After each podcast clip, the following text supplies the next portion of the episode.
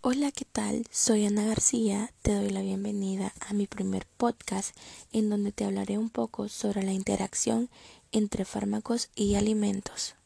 Respecto a la interacción entre fármacos y nutrientes, en primer lugar, se debe determinar cuándo esta interacción es importante y eso será cuando la interacción provoque alguna alteración en el efecto del fármaco, es decir, cuando se pierde el efecto farmacológico, cuando se causen efectos tóxicos o cuando se afecte la utilización de nutrientes. La interacción está relacionada con aspectos farmacológicos y farmacodinámicos, siendo estos los más relevantes.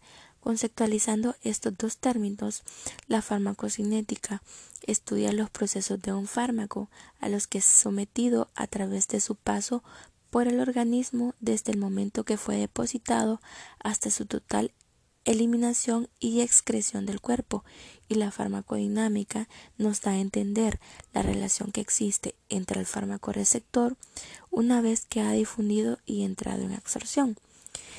Las interacciones que afectan la absorción un buen número de interacciones tiene un lugar en la vía oral, ya que en su mayoría de los fármacos se administra por esa vía y por ella ingresan los alimentos. El fármaco que ingresa por esta vía llega al estómago y se debe desintegrar y disolver para que se pueda absorber posteriormente. Luego pasa a la sangre, por donde llega al tejido susceptible, en el que va a producir su efecto.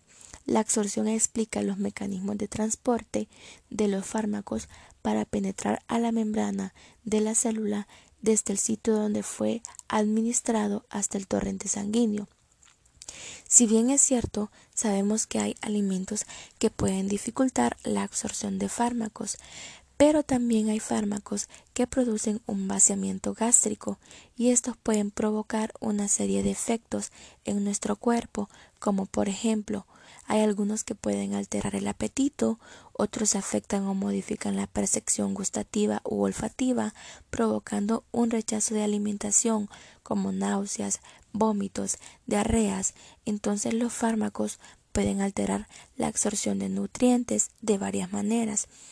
Mencionaremos algunos fármacos que de cierta manera modifican en, diversas maneras a nuestro organismo. Por ejemplo, las anfetaminas, la sibutramina, estos fármacos modifican el apetito y pueden hacernos bajar de peso, pero también hay otros que pueden hacernos aumentar de peso, como los antihistamínicos y los corticoides. También hay fármacos que modifican el sentido del gusto, como ser el metronidazol, el cloranfenicol y los anticolinérgicos.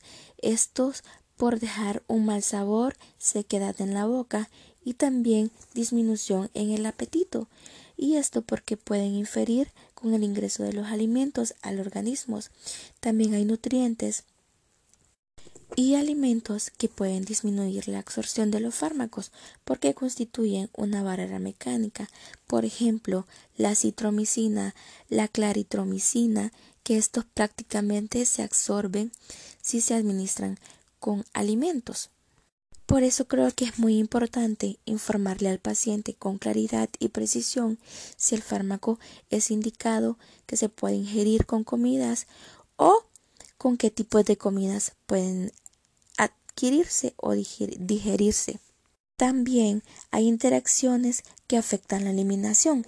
Después de la absorción y la distribución se produce el metabolismo del fármaco, es decir, su eliminación en el metabolismo. Aquí hay dos fases. La fase 1 en las que reacciones más importantes son la oxidación, reducción e hidrólisis y la fase 2 o de conjugación en la cual la conjugación con ácido glucoriónico es la más relevante. Por ejemplo, la aspirina en la fase 1 pasa de ácido acetil salicílico a ácido salicílico y después a un, a un glucorónico y así pasa con muchos fármacos, afectan la eliminación, es por eso que se debe aconsejar al paciente sobre el modo de ingestión de los medicamentos y su relación con las comidas. Se debe de estar seguro si se recomienda ingerirlo con comidas para que no haya interacciones.